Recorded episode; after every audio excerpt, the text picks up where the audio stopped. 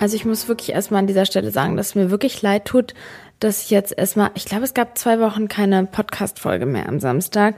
Ähm, mir tut es wirklich leid, weil ich kenne das jetzt ja mittlerweile auch. Ich bin eine richtige Podcast-Maus geworden, eine richtige Liebhaberin, dass ähm, ich mich einfach freue, wenn eine neue Folge hochgeladen wird, so wie es angekündigt ist immer. Und ähm, ja, deswegen mir tut es wirklich mega leid, dass ich das nicht gemacht habe, dass ich keine neuen Folgen aufgenommen habe. Aber ich hatte wirklich so die verrücktesten Wochen hinter mich. Wie viele waren es? Ich weiß gar nicht, kann gar nicht genau sagen. Ich glaube so drei, die ich in ähm, ja meinem Leben wirklich jemals hatte. Und ähm, na, für irgendwas muss es ja gut sein. Und deswegen werden wir heute in dieser Podcast-Folge darüber sprechen. Und ähm, es wird so ein bisschen um ähm, Traumata gehen, Ängste, Verlustängste und äh, inneres Kind. So. Und ich fange ähm, jetzt erstmal damit an, dass ich euch so ein bisschen erzähle, was ich erlebt habe. Und danach ähm, werden wir mal so ein bisschen allgemein über diese Begrifflichkeiten und sowas sprechen. Und zum Ende hin werde ich euch auch ähm, Tools nennen. Oder vielleicht meist das zwischendurch, keine Ahnung. Ich versuche es immer ein bisschen strukturiert hier anzugehen, aber dann manchmal ist ja auch im Flow einfach. Naja, okay, also wie hatte das angefangen? Also, ihr wisst ja, also ihr wisst ja, ich weiß auch immer nicht, wer es alles so äh, genau verfolgt bei Instagram und wer nicht, aber vor, boah, ich weiß gar nicht, fünf oder sechs Wochen, ist schon so lange her, hatte ja mein Mann Felix ähm, in so einer Kurzschlussreaktion entschieden, einfach so die Ehe zu beenden. Und ähm, ja, das war eine Phase, also ich habe geweint und mir tat es krass weh und ich habe extrem um diese Trennung geweint, aber nach ja so einer Woche hatte ich mich dann irgendwie doch wieder gefangen und dann war es echt gut. Also dann ging es mir gut. Ich habe irgendwie so nach vorne geguckt, hatte irgendwie voll den Tatendrang und es war dann okay für mich. Und dann war es so, dass ähm, ja, ich habe das jetzt so ein bisschen auch bei Instagram auch angeschnitten, dass ähm, er ja, er war da in so einer Phase, ich will ihn auch irgendwie gar nicht so unbedingt in Schutz nehmen und verteidigen, weil ich es auch extrem verwerflich finde, dass er das gemacht hat. Ähm, aber ich weiß halt, dass er in dem Moment irgendwie sich auch nicht zu helfen wusste. Und das große Problem bei ihm war, dass er extrem angepasst ähm, sich verhalten hat und nicht so richtig für sich eingestanden hat und irgendwie immer versucht hat, alles so zu machen, mit dem Fokus, dass es mir gut geht, dass es irgendwie meinem Sohn gut geht. Und irgendwie hatte er das Gefühl, dass er sich selbst damit, ähm, ja, es waren so Kleinigkeiten, dass er für sich selbst nicht eingestanden ist, waren wirklich so banale Kleinigkeiten. Und er hatte dadurch dann immer das Gefühl, es hat sich dann halt hochgeschaukelt. Und irgendwie, das ist halt so ein Thema, das er bei sich hat, aber irgendwie ähm, hatte er dann so als einzigen Ausweg aus der Situation das Ende der Beziehung gesehen und hat es dann relativ schnell, so nach zwei Wochen, ein, zwei Wochen, wieder bereut. Und ähm, wir haben uns dann gesehen, weil wir irgendwelche Sachen besprechen mussten und ähm, weil er ja auch, habe ich den Namen von meinem Sohn jetzt eigentlich gesagt? Ach man, ich wollte den Namen ja eigentlich nicht mehr sagen. Naja, gut, ich hoffe, ich habe es nicht gesagt. Ähm, Genau, also er hat ähm, ja meinen Sohn ähm, auch immer wieder trotzdem regelmäßig gesehen und dadurch haben wir uns auch gesehen.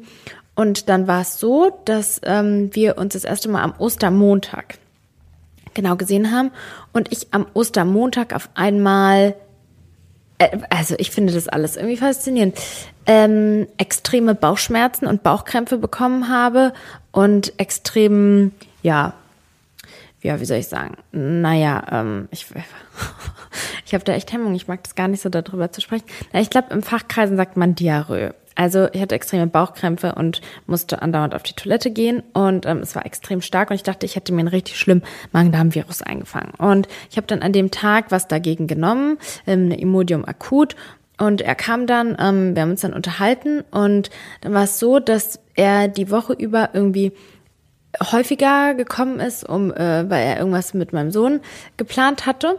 Und ich auch gemerkt habe, wie an den Tagen ich auf jeden Fall irgendwie so ängstlicher war, so auf andere Situationen bezogen. Ähm, Und dann hatte er gefragt, ob wir am Freitag, ähm, in der Woche dann am Freitag essen gehen wollen, abends zusammen. Und das haben wir dann gemacht. Und ähm, ich hatte schon gemerkt, auch am Freitag, dass es mir nicht so gut ging. Und ja, dann fing es am Samstag an, dass ich ähm, wach geworden bin mit ex durch, also ich bin wach geworden durch extreme Bauchschmerzen und bin dann ähm, auf die Toilette gegangen und ich, ich dachte, ich hätte den schlimmsten Magen-Darm-Virus. Also mir war übel, ich musste mich übergeben und ich hatte richtig, ja, ich hatte dann, ich wollte nichts nehmen, weil ich dachte, das ist ein Virus und der Virus soll raus. Und ähm, ich habe das Wochenende dann über nichts genommen und habe extrem viel Wasser verloren, weil ähm, es so stark war. Ich konnte nichts essen, ich lag nur rum. Ähm, Felix ist dann bei uns geblieben und hat sich halt um meinen Sohn gekümmert, weil ich gar nicht dazu in der Lage war, weil ich so schlapp war. Und ich dachte halt, ich habe einen richtig schlimmen Magen-Darm-Virus. Und ähm, ich hatte auch voll Ängste, also so hypochondrische Ängste. Ähm, und mir war, wurde richtig schwarz vor Augen und sowas. Es hat mich einfach irgendwie verunsichert. Naja, auf jeden Fall bin ich dann am nächsten Tag ähm, war ich beim Arzt zur Infusion und so und weil es mir halt irgendwie, weil es mir halt irgendwie nicht so gut ging, bin ich immer jeden Tag wieder zum Arzt gegangen und irgendwann am Mittwoch oder Donnerstag, ähm, ich weiß gar nicht, wie es dazu so genau gekommen ist, meinte mein Arzt dann, dass ähm, er 100% sicher ist, aber ich hatte trotzdem äh, darauf bestanden, dass wir es testen, dass es psychisch ist, dass das dass kein Virus vorliegt, weil er meinte nämlich, ähm, ich hatte kein Fieber, kein Schüttelfrost, keine dieser Anzeichen, dass es ein Infekt ist. Und es war halt auch ein bisschen ungewöhnlich, irgendwie der Verlauf. Ähm, naja, lange Rede, kurzer Sinn, hatte er mir gesagt, dass er glaubt, dass es psychisch ist. Und das hat ähm, was in Gang gesetzt, diese Erkenntnis, dass es kein Magen-Darm-Virus ist irgendwie, weil ich dann irgendwie mehr mich gefragt habe, wie es mir psychisch geht. Und ja, dann fing eine richtig, ja, wundervolle Zeit an. Ich dachte, mir geht's wieder besser und körperlich besser und dann auf einmal ähm, hatte ich die schlimmsten ich kann das gar, ich weiß gar nicht, was das ist, Angstattacken, die ich jemals im Leben hatte. Also ich habe ja schon schon viele Jahre, jetzt über zehn Jahre, immer wieder irrationale, übertriebene Ängste gehabt. Aber was ich da erlebt habe, das war auf einem Niveau, wow. Das war einfach wow. Ähm, das war so, dass ich da einfach stand und auf einmal durch meinen ganzen Körper so eine unglaubliche Angst, ge, ge, ge, wirklich als würde ich auf so ein Tornado schauen oder als würde ich, wäre ich in der schlimmsten Bedrohung meines Lebens. Es ist so wie eine Welle in meinem ganzen Körper gewesen. Meine Arme und meine Beine haben gekribbelt, mein Herz hat geschlagen. Es war unglaublich. Es war so extrem intensiv und ähm, ich konnte, also so, das war das erste Mal, dass ich das in dem Maße empfunden habe, die Angst so stark empfunden habe. Ich konnte nichts damit, ich konnte einfach irgendwie nichts damit anfangen. Ich habe dann irgendwie versucht, mich abzulenken davon. Ähm, ich hatte dann, dann, das war dann Samstag und ähm, ich habe dann meine Mutter darum gebeten, dass ich ihr ähm, meinen Sohn bringe. Ich konnte mich tatsächlich von meinem Sohn immer ganz gut noch irgendwie ähm, so ein relativ normal Verhalten. Irgendwie, glaube ich, kennt das jede Mutter, dass man dann nochmal so wie so einen anderen Modus kommt. Dann hatte ich ihn ähm, ähm, zu meiner Mutter gebracht und als ich dann zu Hause war wieder, das war, es war so krass, ich, wow, dass ich dachte, ich werde an diesem Gefühl sterben. Ich kann dieses Gefühl nicht mehr aushalten. Das ist jetzt nicht ähm, übertrieben oder sowas, aber dieses Gefühl war so unglaublich stark. Ähm, diese Ängste waren so unglaublich stark, die kamen so. Und das Verrückte war, dass ich nicht in der Lage war zu weinen. Also ähm, ich, ich konnte nicht weinen. Ich, ich hatte einfach nur dieses, diese Gefühle und ich war außerhalb mir. Also ich konnte auch irgendwie keinen klaren Gedanken fassen und sowas. Und dann hatte ich Felix gebeten, dass er wiederkommt.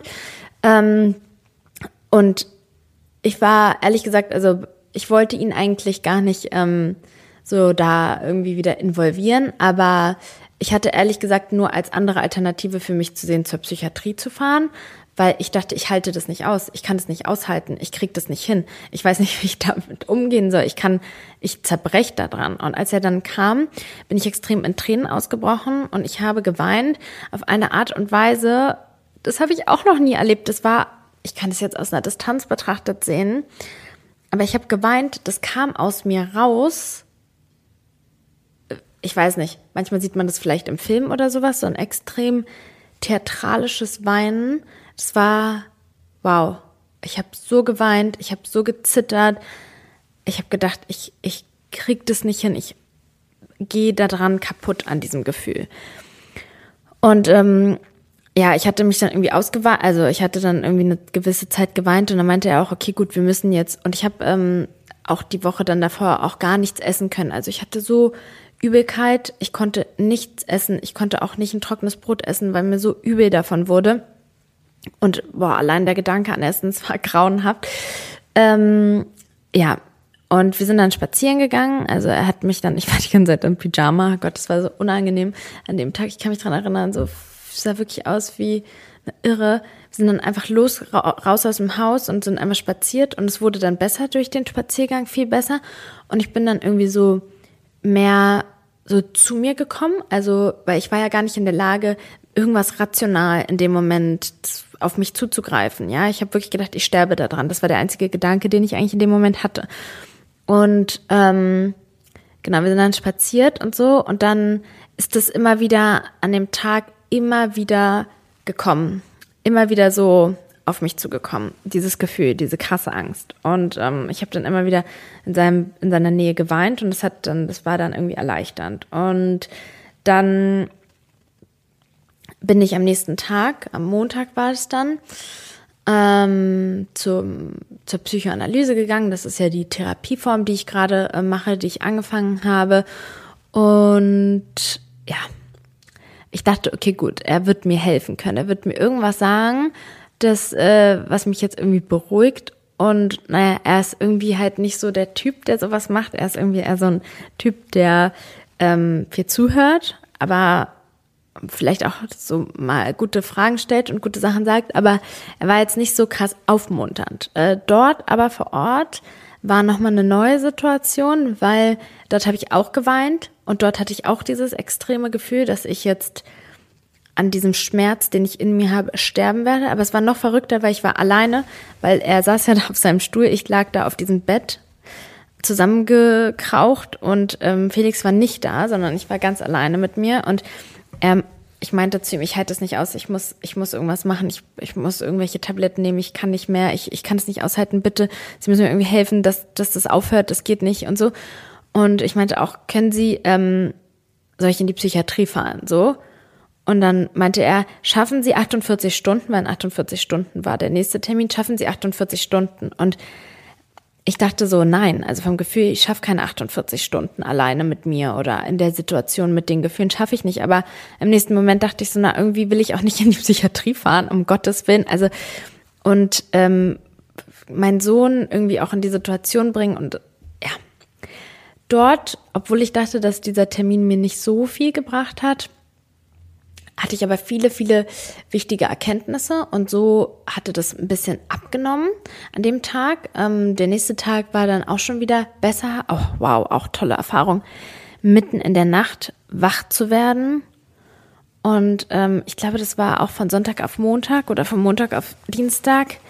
Drei Stunden lang lag ich in meinem Bett in der Nacht mit einer kompletten Angstattacke. Drei Stunden lang hielt die an. Es war, also das, das hat sich, ähm, ich finde, jetzt kann ich das aus einer Faszination sehen und betrachten, weil der Zustand vorbei ist. Aber in diesem Moment habe ich gedacht, was passiert hier mit mir? Was ist das? Und die Psyche finde ich halt einfach spannend. Ach naja, vielleicht musste ich das auch irgendwie erleben. Felix hat es auch immer wieder gesagt, dass es für irgendwas gut ist und so. Ähm, es wurde dann immer besser, Also ich hatte dann am Montag, am Mittwoch und am Freitag Gespräche mit, ähm, genau, also bei der Psychoanalyse ist es irgendwie so blöd, immer sozusagen mein Therapeut, irgendwie ist so klischeehaft, klischeehaft irgendwie. Ähm, ja, und so ein bisschen, was ist da genau passiert jetzt? In, es gab vermutlich, wie es aussieht, ein paar, ein paar ähm, Triggerfaktoren, die so krass aufeinander gekommen sind, dass ähm, es mich so in meine, in mein Trauma versetzt hat.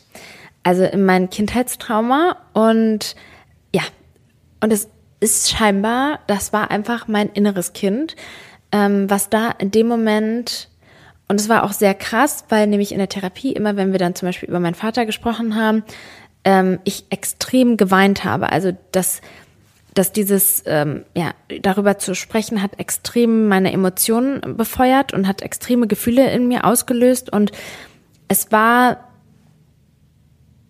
eigentlich, also es war nicht eigentlich, sondern es waren, also was da aus mir rausgekommen ist, waren meine alten Schmerzen, die ich als Kind erfahren habe, durchlebt habe und die ich aber nicht wirklich durchlebt habe. Also ich bin schon im Allgemeinen jemand, der sehr rational unterwegs ist und nicht so viel emotional. Und äh, ich kann mich auch nicht dran erinnern, dass ich als Kind so augenscheinlich gelitten habe, so im Sinne von, dass ich da so eine Situation hatte oder geweint habe oder sowas.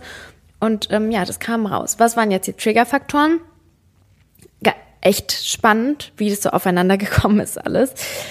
Ähm, ja, also Felix, der ist ja plötzlich gegangen. Ich hatte das ja in der Story erzählt. Wir hatten so Konflikte. Wir haben immer wieder so Konflikte gehabt, so richtig banale Sachen. So, ich habe ihn dann gefragt, kannst du mir helfen, die Kommode aufzubauen? Und dann wurde sowas ein Konflikt, weil es, ähm, weil er ja im Allgemeinen das Gefühl hatte, nicht so irgendwie für sich einzustehen und so. Und dann, ja, gab es diese Konflikte und ähm, wir hatten dann am Wochenende ja gesagt, dass wir so ein bisschen Abstand brauchen, jeder sich so ein bisschen sortiert und wir dann irgendwie uns neu ausrichten sozusagen und er dann ja so aus dem Nichts heraus, fünf Monate nach unserer Hochzeit, äh, auf, auf einmal entschieden hat, dass ähm, er gehen will. Aber das hat, das alleine hat, war nicht der Triggerpunkt, weil ich hatte ja auch schon vorher Beziehungen. Naja, gut, okay, also das hatte ich dann auch ähm, so ein bisschen ergründet, dass ich immer diejenige war, die die Beziehung beendet hatte. Es war das erste Mal, dass jemand die Beziehung mit mir beendet hatte. Aber was halt auch ein Faktor war, war, dass es plötzlich war, so wie für mich ähm, die Trennung von meinen Eltern plötzlich war. Und ähm, mir hat das niemand kommuniziert damals als Kind. Ich war vier Jahre alt, drei, vier Jahre alt, dass meine Eltern sich getrennt haben. Und mir hatte das niemand kommuniziert irgendwie, dass mein Vater jetzt nicht mehr da ist, sondern er war einfach nicht mehr da. Und es war für meine Mutter und mich so, als ob nie irgendwas gewesen wäre. Also ähm, er, ist, er war einfach weg und nichts hatte sich verändert. Also alles ist genau gleich geblieben. Und so war es mit äh, Felix auch.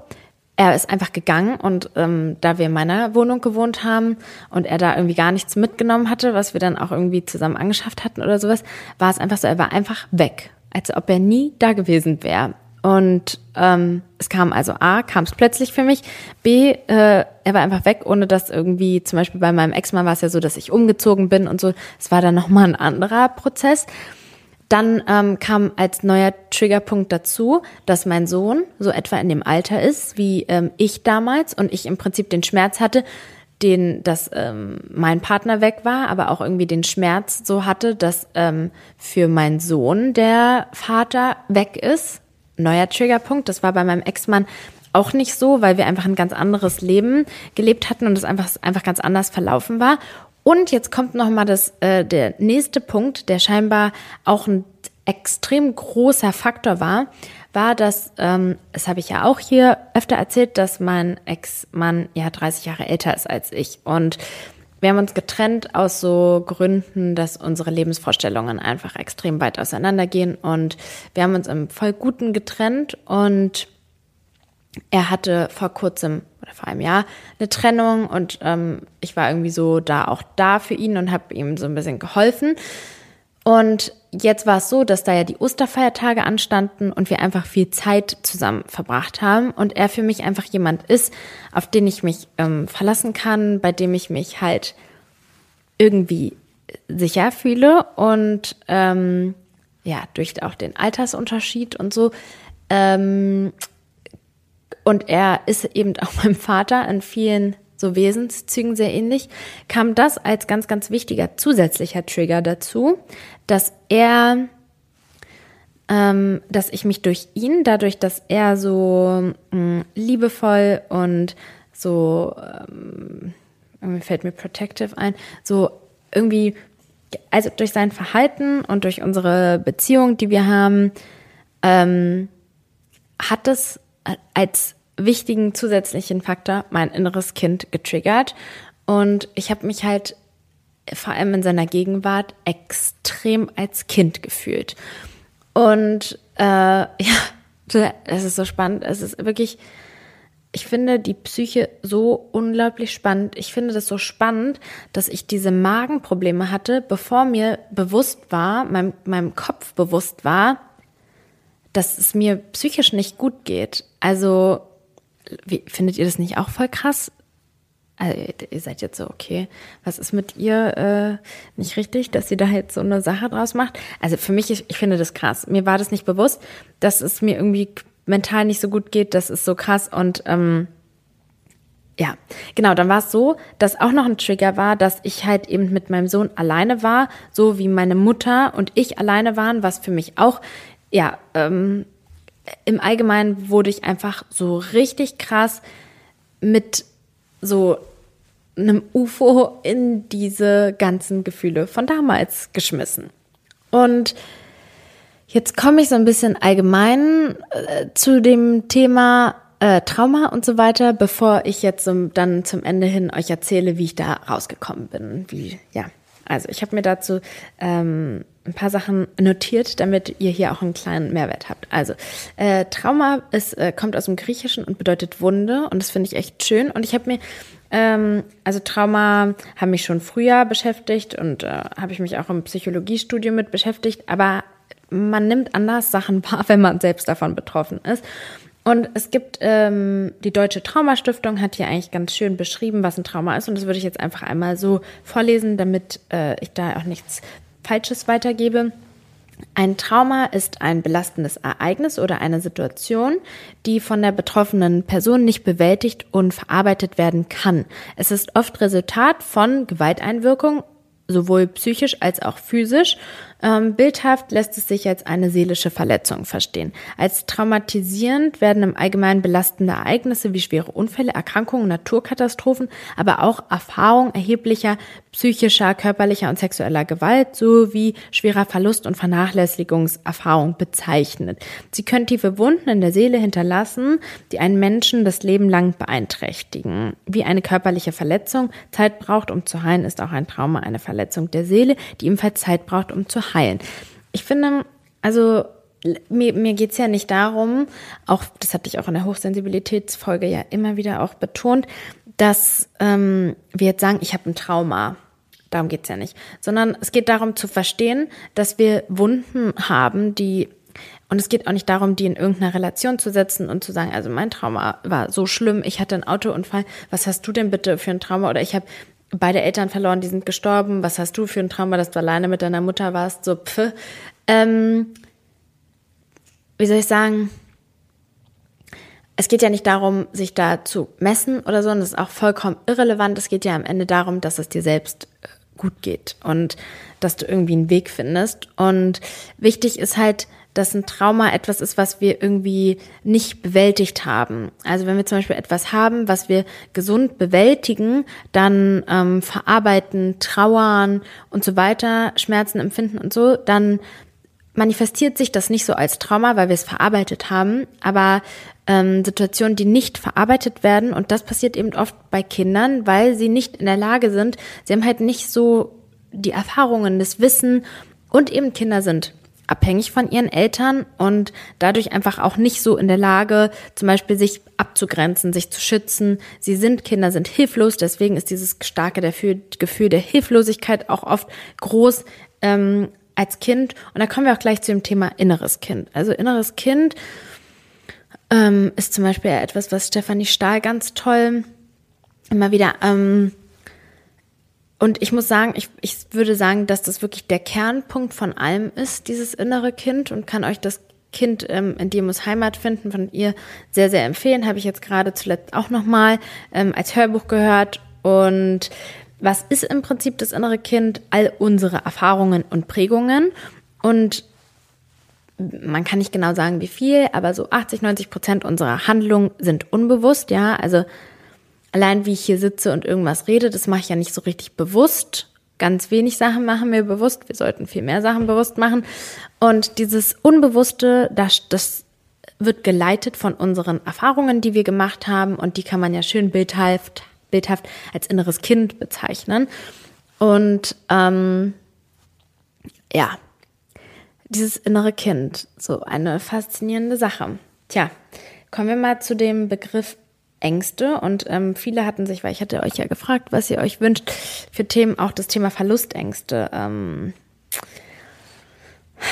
mit angesprochen und Ängste im Allgemeinen, egal Verlustängste oder Ängste, die haben ja einen Sinn, die sind ja gut, die sind ja zu was gut. Also eigentlich gibt es wenig in unserem Körper, in unserer Psyche, was nicht für irgendwas einen Sinn hat und für irgendwas gut ist. Und ähm, wir haben halt ein natürliches Bedürfnis nach Kontrolle, Bindung, Sicherheit und ähm, deswegen sind Ängste ja ganz normal. Also natürlich sowas wie Überlebensängste früher mit einem Tiger oder so, aber wir hatten auch früher, auch früher gab es soziale Ängste und so weiter. Und genau, also Kontrolle, Bindung sind Grundbedürfnisse. Ähm, und das Ausmaß der Ängste ist eben abhängig von unseren Erfahrungen. Also zum Beispiel auch, wie unsere Eltern mit unseren Ängsten umgegangen sind. Banales Beispiel, mein Sohn, der hatte ähm, im Kindergarten, die hören immer eine Hörgeschichte, die, der hat sich ein Kind äh, Spider-Man for Kids gewünscht, ja. Und da gab es einen Bösewicht und mein Sohn hatte unglaubliche Angst vor dieser Hörgeschichte. Und es ging so weit, dass er nicht mehr in den Kindergarten wollte, dass er geweint hat ohne Ende und die Erzieher uns dann ähm, versprochen hatten, dass sie das nicht mehr abspielen werden. Aber es war für mich unglaublich wichtig, dass wir diese Angst bewältigen und nicht nur diese Angst vermeiden. Und das ist was, was mir besonders wichtig mit meinen Ängsten ist, ihm auch beizubringen, dass wenn man Ängste hat, es gibt Ängste, die sind sinnvoll, ja, vom Hochhaus sollten wir jetzt nicht springen, aber es gibt Ängste, die sind nicht so sinnvoll und dann sollten wir da durchgehen. Und wir haben uns dann ein, zwei Monate nach dem Vorfall habe ich mich ganz bewusst dazu entschieden, in einer guten, tollen Atmosphäre mit ihm zusammen eben diese Serie zu gucken. Und damit er eben diese Angst vor Spider-Man ablegt. Und es ging so weit, dass er irgendwie, meine Mutter hatte so äh, Socken von, von ähm, ihrem Neffen und ähm, mein Sohn brauchte neue Socken und dann hat sie ihm, wollte sie ihm diese Socken anziehen, die sie eben zu Hause hatte, die von Spider-Man waren und mein Sohn hat irre angefangen zu schreien, Angst zu haben. Ich habe einen Zahnbürstenkopf gekauft, da war Spider-Man drauf, damit durfte ich ihm auf gar keinen Fall die Zähne putzen und so. Und hätte ich jetzt meinen Sohn dabei gelassen, hätte er vermutlich sehr lange auch noch, bis er sich damit konfrontiert hätte, Angst vor Spider-Man, was ein bisschen blöd ist, weil ähm, Spider-Man ist schon irgendwie omnipräsent und äh, alleine an Halloween, oder nee, an Fasching gab es fünf von denen ähm, als Verkleidung im Kindergarten. Wir haben uns die Serie zusammen angeguckt, lange Rede, kurzer Sinn, und er hat gemerkt, dass da irgendwas, dass er er war auf jeden Fall fein damit. Jetzt findet er das richtig cool. Wir haben es auch so proaktiv gefördert, dass wir ihm das dann als Spielzeug gekauft haben und so. Und jetzt spielt er damit und findet es cool. Lange Rede, kurzer Sinn. Wie unsere Eltern mit unseren Ängsten umgehen, ist unglaublich wichtig. Damit, wie groß unsere Ängste sind. Aber natürlich ganz viele andere Faktoren gibt es da auch. Also erstmal, wie ist unser Selbstwertgefühl, vor allem in Bezug auf Verlustängste. Da spielt sowas wie eine Rolle wie, bin ich es wert, habe ich es verdient, ähm, zum Beispiel, du hast, also wenn du jetzt Verlustängste hast, dass zum Beispiel dein Partner dich verlässt, dann gibt es verschiedene Faktoren. Entweder du denkst, dass du es nicht wert bist, dass du jemand Neuen findest, dass du dann alleine bist, oder ähm, äh, du hast eine Trennung von deinen Eltern erlebt, die so schlimm für dich war, dass du schlimm im Sinne von, dass du sie einfach emotional nicht bewältigen konntest und dass du halt eben deshalb Angst hast, diese Gefühle wieder zu erleben. Und deswegen hast du die Angst, dass dein Partner dich verlässt. Und ähm, eigentlich steckt ja ganz viel auch immer dahinter die Angst vor dem Alleinsein und auch das ist auch zum Teil normal, weil eben der Mensch hätte alleine nicht überleben können. Aber das, wir gehen ja durchaus es ist ja niemand so alleine. Es gibt ja überall Menschen und selbst wenn wir alleine wären und keine sozialen Kontakte hätten, würden wir ja überleben, weil wir als Mensch dazu in der Lage sind in der heutigen Zeit. Dennoch ist es zum Teil in uns verankert, aber zum Teil ist eben auch ein Problem, dass viele Menschen einfach nie alleine sind. Also sehr viele Menschen sind im Elternhaus und ziehen dann beispielsweise mit ihren Partnern zusammen oder in WGs, in denen sie sich verbunden fühlen und so, so dass sie einfach nie so richtig in der Situation sind, alleine zu sein. Und wir haben vor allem Angst, was uns A natürlich triggert, aber B auch irgendwie neu und bedrohlich vorkommt. Und Tja, da ist auch die Frage so, wie, wie ist es irgendwie ähm, konnotiert, also die, dieses Alleinsein. Und bei mir, jetzt komme ich mal zu dem Teil, wie ich dann damit irgendwie umgegangen bin und so, ist ähm, äh, dieses Angst vor dem Alleinsein war so ein bisschen der Kern meiner Angst. Ähm, verlassen werden, Verlustängste verlassen werden, hm, auch, aber am größten eher dieses Alleine sein.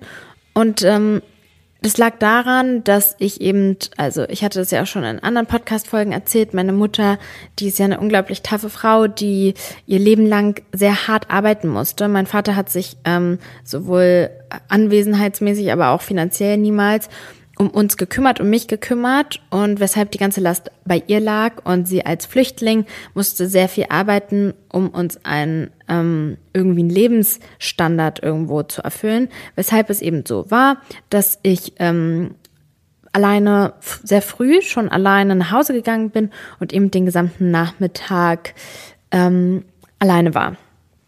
Alleine zu Hause war und meine Mutter teilweise ähm, sehr spät nach Hause gekommen ist. Also nicht so, dass es jetzt an irgendwie einer Vernachlässigung oder sowas überhaupt nicht. Meine Mutter hat mir immer abends, äh, hatte mir immer morgens Essen gemacht, damit ich dann nach der Schule was zu essen habe und sowas. Aber es war eben nicht so, dass sie dann irgendwie, so wie es, keine Ahnung, dass sie war dann auch immer sehr erschöpft nach der Arbeit und ja, wir haben dann auch nicht so viel Zeit miteinander verbracht, weil sie da auch, und das verstehe ich aus heutiger Sicht natürlich, aber als Kind nicht so, auch nicht die Kapazitäten hatte, mit mir dann da unbedingt zu spielen oder sowas. Und sie war dann halt oft gereizt. Und ja, so war das, dass ich eigentlich bis ich 14 war, immer alleine war. Und als Kind, als ich kleiner war, war es dann halt auch so, dass ich jetzt nicht unbedingt ähm, alleine dann nochmal rausgegangen bin oder sowas, sondern ja, ich war dann halt meistens zu Hause. Und ähm, ich kann mich an eine Situation erinnern, wo ich mich wirklich daran erinnern kann, dass ich mich auch wirklich ungefühlt, wohl gefühlt habe. Aber im Allgemeinen fand ich es auch eigentlich cool und ja, habt ja die Situation so angenommen, wie es ist, aber ich hatte damals schon sehr krass die Sehnsucht nach so einem, Familienleben mit einem Vater und einer Mutter und mit allem, aber es war ja so, wie es war. Und ähm, ja, wie bin ich jetzt eigentlich dann rausgekommen aus diesem State? Was ähm, äh, also die Psyche, ich finde das einfach so spannend, das auch am eigenen Leib so zu erfahren. Es ging im Prinzip darum, dass diese Gefühle, die ich hatte, die mussten eingeordnet werden, damit ich sie irgendwie verarbeiten kann. Und das äh, geschah dadurch, dass ich verstanden habe, dass das Gefühle sind meiner ähm, Kindheit einfach, dass das einfach diese Gefühle sind. Und sobald ich das wirklich ernsthaft verstanden habe, und dazu müsst ihr euch müsst ihr wissen, ich, das, das kam so am Donnerstag, also da habe ich schon bereits schon Montag und Mittwoch die Therapie gehabt und so. Und erst so ungefähr am Donnerstag habe ich so verstanden, Donnerstag, Freitag, dass das alte Gefühle sind. Und dann konnte ich ganz anders mit diesen Ängsten umgehen und ganz anders die einordnen und mir sagen, immer wieder sagen, ich habe auch in der Zeit sehr viel aufgeschrieben, das hat mir auch sehr geholfen, immer wieder zu sagen, hey, du bist nicht alleine. Wenn du mit jemandem sein möchtest, dann kannst du das jederzeit machen. Du kannst jederzeit zu jemandem gehen. Du hast ganz viele Freunde, du hast eine wundervolle Familie. Du bist nicht alleine, wenn du nicht alleine sein möchtest und du bist jetzt hier alleine in der Wohnung und es ist schön, das ist dein Zuhause, du bist hier sicher und sobald ich das sagen konnte, haben diese Gefühle nachgelassen und ich bin jetzt halt seit einigen Tagen hatte ich überhaupt gar nicht mehr diese ähm, diese Angst, äh, überwältigenden Angstattacken. Und es hat richtig merklich von Tag zu Tag aufgehört. Ja.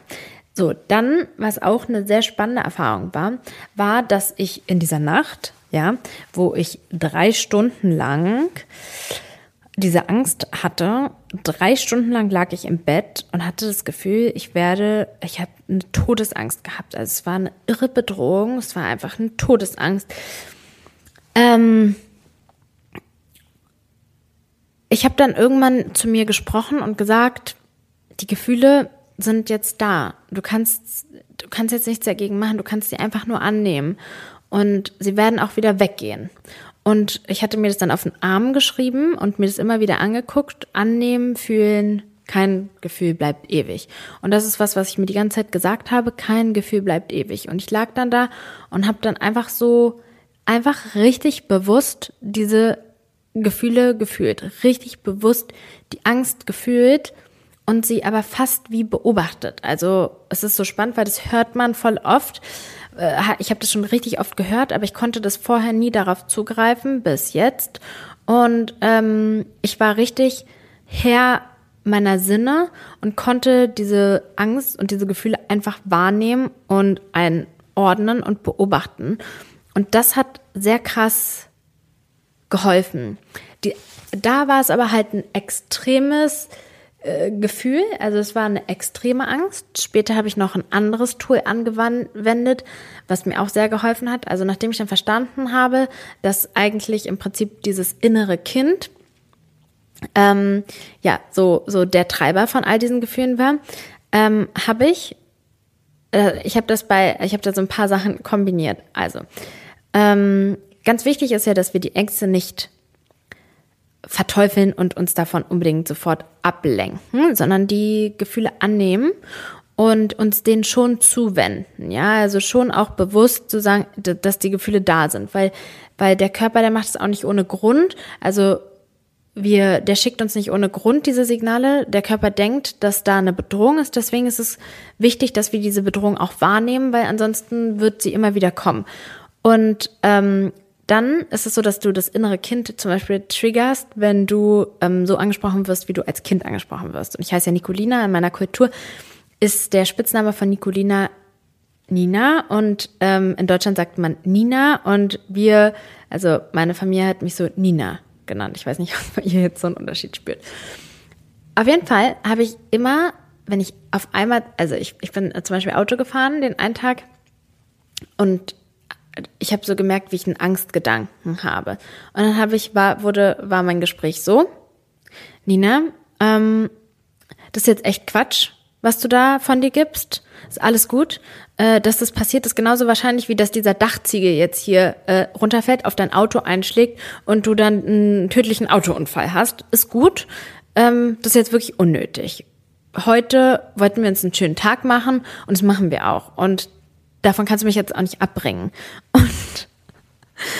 Das war dann weg, das Gefühl. Äh, es ist so spannend, es ist wirklich spannend, weil ich habe das dann angenommen, diese Angst, und zu dieser Angst gesprochen, ähm, verstanden, dass es halt von woanders kommt und bin aber in meinem erwachsenen Ich geblieben.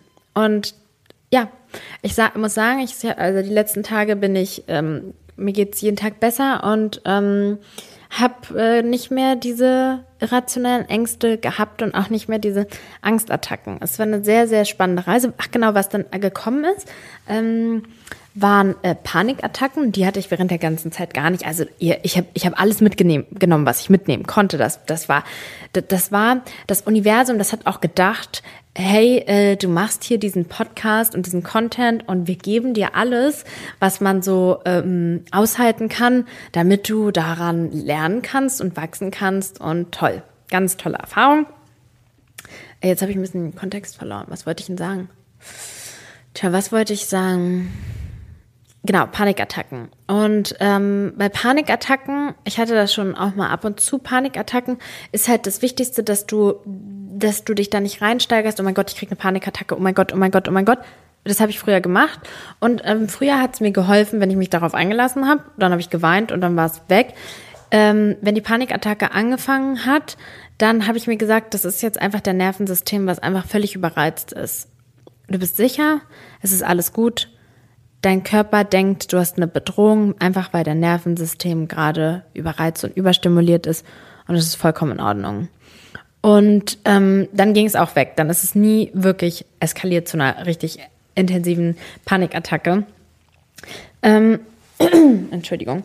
Tja, so, so viel dazu. Ähm, ich kann euch sagen, ich musste es nicht nochmal haben. Ich habe auch ehrlich gesagt in dem Moment, also hatte ich auch krass Angst vor der Psyche, vor der menschlichen Psyche, weil ich so dachte, wow, krass, ähm, Krankheiten, körperliche Krankheiten sind das eine, aber guck mal, was die Psyche auch anrichten kann, abnormal.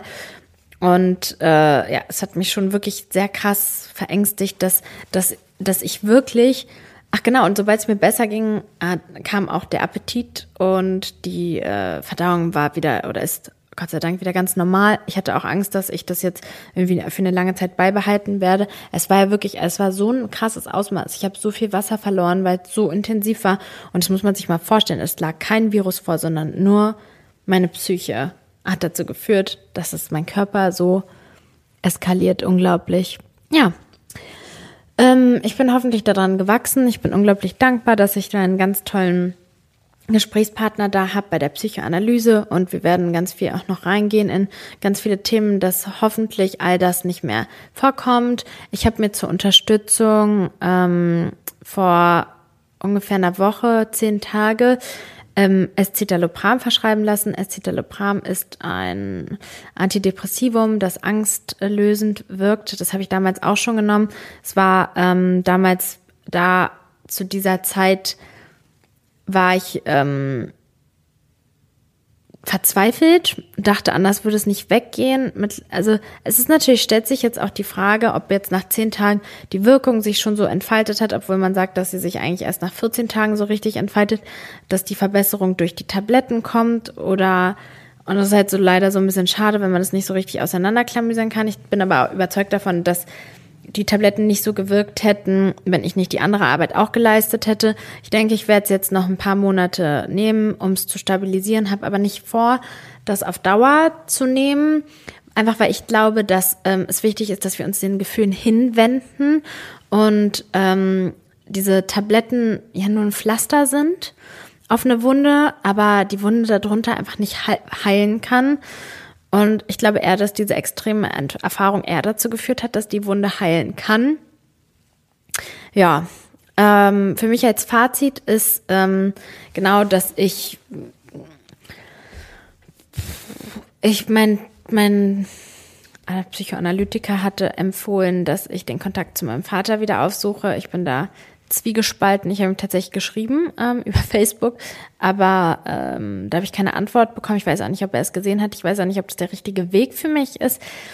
Es bleibt spannend. Ich werde euch updaten, weil ich hoffe, dass ihr ähm, auch viel mitnehmen könnt und lernen könnt aus meiner Erfahrung. Ansonsten macht es ja alles gar keinen Sinn, was ich mache, dass ich hier wirklich der ganzen Welt mein Innerstes preisgebe. Ich habe aber irgendwie damit nicht so ein Problem, das zu tun, weil ich in mir schon eine extreme Stärke empfinde und denke, dass die meisten Leute sich auch nicht trauen, sich komplett ihren Sachen zuzuwenden. Also, dass viele Menschen, die auch so der Psychologie und so weiter so skeptisch gegenüber sind, dass sie sich einfach nicht trauen, sich ihren Gefühlen so richtig zuzuwenden. Ich glaube, dass jeder irgendwelche inneren Wunden hat. Und ähm, ja, ich, ich habe einfach, ich empfinde mich einfach als mutig, dass ich mich den ganzen Sachen hinwende und euch davon berichte. So versuche ich das irgendwie für mich zu legitimieren, dass ich hier wirklich sehr private Sachen mit euch teile.